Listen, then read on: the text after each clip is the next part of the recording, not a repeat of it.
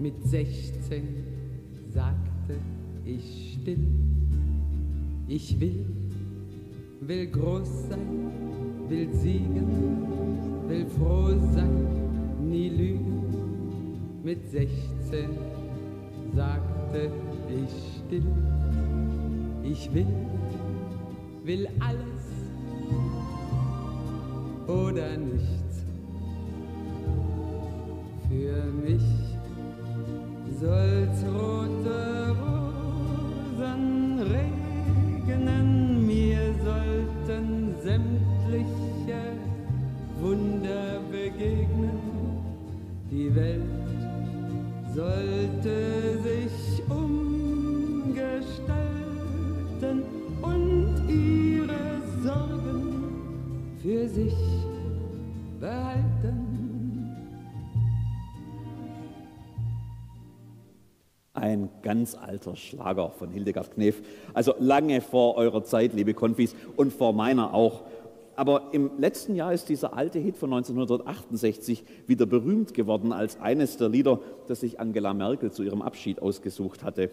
Sei es drum. Der Text handelt von Träumen mit 16, die ja vielleicht auch schon die Träume mit 15 oder 14 sind.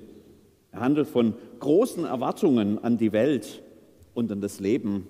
Für mich soll's rote Rosen regnen, mir sollen sämtliche Wunder begegnen. Und von dem, was das Leben dann tatsächlich draus macht, von Enttäuschungen und immer kleiner werdenden Träumen und von dem Aufbäumen gegen all das, von der Sehnsucht nach neuen Wundern. Jetzt sitzt ihr heute hier, noch nicht mal 16, aber auch mit euren Vorstellungen über eure Zukunft, mit euren Träumen, euren Erwartungen an das Leben. Ihr seid gereift in diesem letzten Jahr, war es eine Freude, euch dabei zuzuschauen. Ihr geht mit offenen Augen auf die Zukunft zu. Und ich wünsche euch das Aller, Allerbeste dafür. Ich wünsche euch nicht nur, dass es für euch rote Rosen regnet. Irgendwie ist das nämlich auch ein trostloses Bild, wenn man so darüber nachdenkt. Wenn die wunderschöne rote Rosenblüte in ihre einzelnen Bestandteile zerlegt wird und diese dann einzeln herunterfallen. Ein kurzes, irgendwie auch romantisches Taumeln im Luftzug und dann liegen sie auch schon auf dem Boden. In kürzester Zeit werden sie verwelken, so ganz ohne Wurzeln, Blätter und Stiel. Vielleicht werden sie auch zertreten, jetzt wo die Schönheit getrennt ist von dem stolzen Rosenstock mit seinen Dornen. Nein, ich wünsche euch nicht, dass nach einem kurzen Moment im Rampenlicht, einem Augenblick des gefühlten Glücks, alles so schnell zu Ende geht. Die Schönheit der Rose, das haben wir ja miteinander gelernt, die entfaltet sich ja nicht in einem Blütenblätterregen. Sie entfaltet sich in dem, was da wächst auf einer soliden Wurzel und einem stabilen Stamm, über grünen Blättern und sicherheitgebenden Dornen. Ich wünsche euch zuallererst, dass euch das alles erhalten bleibt, dass ihr verwurzelt bleibt im Glauben, im Vertrauen auf die Zusage Gottes, dass euer Leben Nahrung findet in Gottes Wort, im betenden Gespräch mit ihm und der Gemeinschaft an seinem Tisch und dass ihr in Gottes gutem Rahmen bleibt, in dem Wachstum zur Schönheit am besten überhaupt möglich ist. Ich wünsche euch, dass ihr nicht mit fremden Rosenblättern beregnet werden müsst, weil in euch selber etwas blüht. Wenn die Rose so langsam in die Höhe wächst, dann sieht man da noch nicht, was wunderschön aus der Knospe herausbrechen wird. Aber man kann es bereits ahnen, ein Wunderwerk. Wie haben wir gestöhnt beim Konfi-Wochenende, als wir 18 einzelne Blütenblätter an jede einzelne Rose geklebt haben. Und sie klebten halt oftmals leichter an den Fingern wie an der Rose. Gestöhnt und gestaunt. Und wir haben ein Stück mehr davon begriffen, was für ein Wunder jede einzelne Rosenblüte ist. In diesem Jahr, in dem wir mit euch unterwegs waren, haben wir drei, nein, vier, der Elias, der drüben bei der Band mitmacht, ist auch dabei. Da haben wir so manche Einblicke in das erhaschen können, was in euch knospt, in eurem Leben. Wir konnten oft genug staunen über das, was Gott in euch hineingelegt hat und was jede und jeden von euch zu einer einzigartigen Persönlichkeit macht.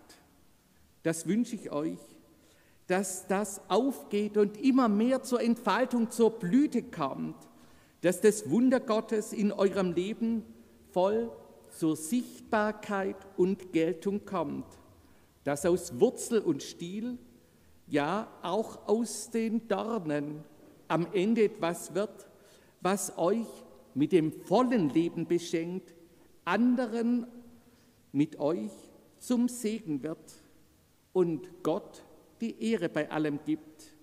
Ich wünsche euch, dass eines Tages, wenn ihr vielleicht zur goldenen Konfirmation in 50 Jahren wieder zusammenkommt, dass dann ein ganzer wunderschöner Rosengarten aufgeblüht ist mit lauter einzigartig schönen Blüten.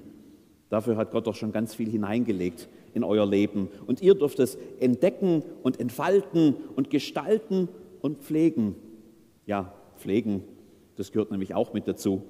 Damit so ein Rosengarten blüht, braucht es einiges an Arbeit. Das richtige Klima, Wasser und Dünger, den richtigen Schnitt. Mir ist da die berühmte Geschichte vom kleinen Prinzen eingefallen, nach dem Weltbestseller von Antoine de Saint-Exupéry. Da gibt es ja auch eine Rose, die einzige Blume, die auf dem Planeten des kleinen Prinzen wächst. Und die ist anspruchsvoll und ganz schön empfindlich. Die will zur rechten Zeit gegossen werden und vor Zugluft geschützt werden, mit einem Wandschirm bitte.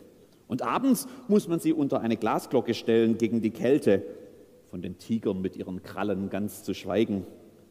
Denkt nicht, dass eure Lebensrose ohne Pflege auskommt. Das klingt jetzt fast ein wenig nach, jeder ist seines eigenen Glückes Schmied oder eher, jeder ist seiner Rose Gärtner. Aber das Bild hinkt. Man kann doch nicht gleichzeitig die Rose und der Gärtner sein oder die Gärtnerin. Wie gut, dass man das nicht sein muss, dass man das Gärtnern dem überlassen darf, der Rosen überhaupt erst erfunden hat und der auch weiß, was in eurem Leben blühen kann. Wie gut, dass man auf Gott vertrauen kann. So heißt es schon bei Jesus. Schaut die Blumen auf dem Felde an, wie sie wachsen. Sie arbeiten nicht, auch spinnen sie nicht. Ich sage euch, dass auch König Salomo in aller seiner Herrlichkeit nicht gekleidet gewesen ist, wie auch nur eine einzige von ihnen.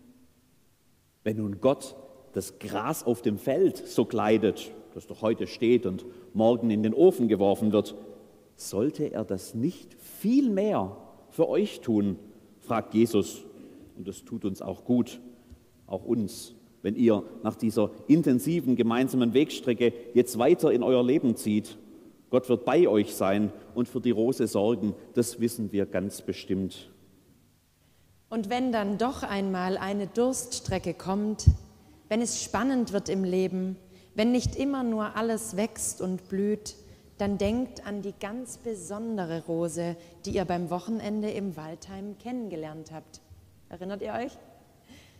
Die Rose von Jericho, die auch nach langer Trockenheit im Wasser wieder aufblüht. Und dann denkt daran, dass ihr zu dem gehört, dessen Spezialität es ist, neues Leben zu schenken. Der Gott, der Jesus von den Toten auferweckt hat, ist der Gott, der euer Gärtner ist.